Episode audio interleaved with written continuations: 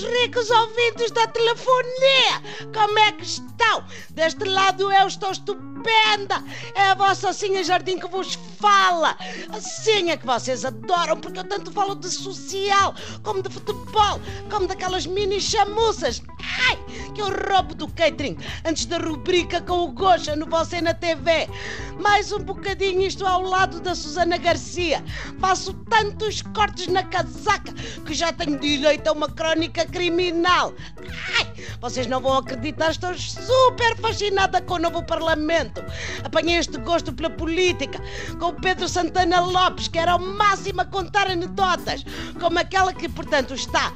Ai, como é que era? Um deputado, uma freira e um secretário de Estado entram num bar. Depois a freira diz assim: Ai, Ai, que nome, como é que, é que a freira dizia? Ai, ora bolas, não me lembro da anedota, mas não interessa, porque o que interessa é que me ficou este bichinho da política.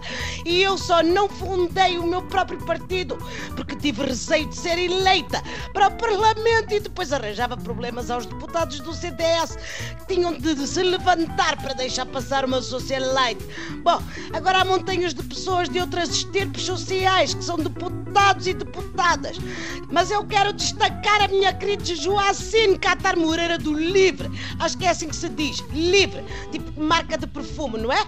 A querida Joacine pegou ao serviço e levou um assessor vestido de saia.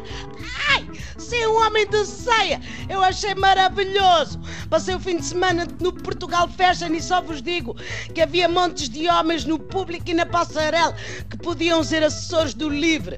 Pergunto, para quando um primeiro-ministro de saia casar com um presidente da República com um quilo de escocês ou um presidente do meu Benfica com um figurino estilo Rainha de Inglaterra?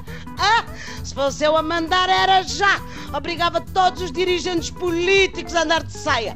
Assim podíamos espreitar por baixo para ver se tem o que é preciso para governar.